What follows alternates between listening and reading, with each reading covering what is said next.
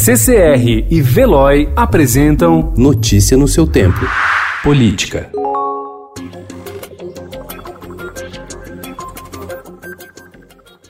Depois de criticar medidas de isolamento social adotadas por governadores, o presidente Jair Bolsonaro assinou ontem um decreto permitindo que igrejas e casas lotéricas fiquem abertas durante a situação de emergência em decorrência do coronavírus. A decisão, que inclui essas duas atividades na lista de serviços essenciais, não depende de aval do Congresso e afronta restrições impostas por estados e municípios para reduzir a circulação e evitar a propagação da doença.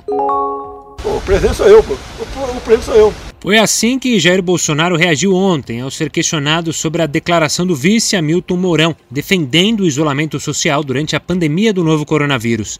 Menos de 24 horas após Bolsonaro fazer um pronunciamento em rede nacional de rádio e TV pregando a reabertura de escolas e do comércio, Mourão afirmou que a posição do governo para combater o coronavírus continuava sendo uma só: a de quarentena.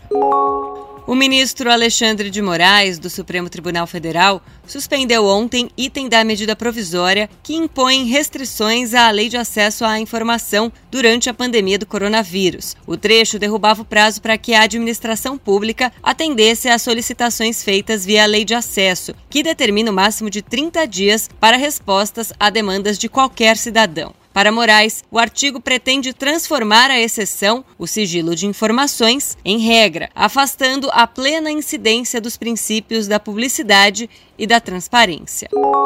Mesmo sem eficácia comprovada no tratamento do coronavírus, o presidente Jair Bolsonaro levou uma caixa de hidroxicloroquina à reunião do G20 que ocorreu ontem por videoconferência para falar sobre a pandemia.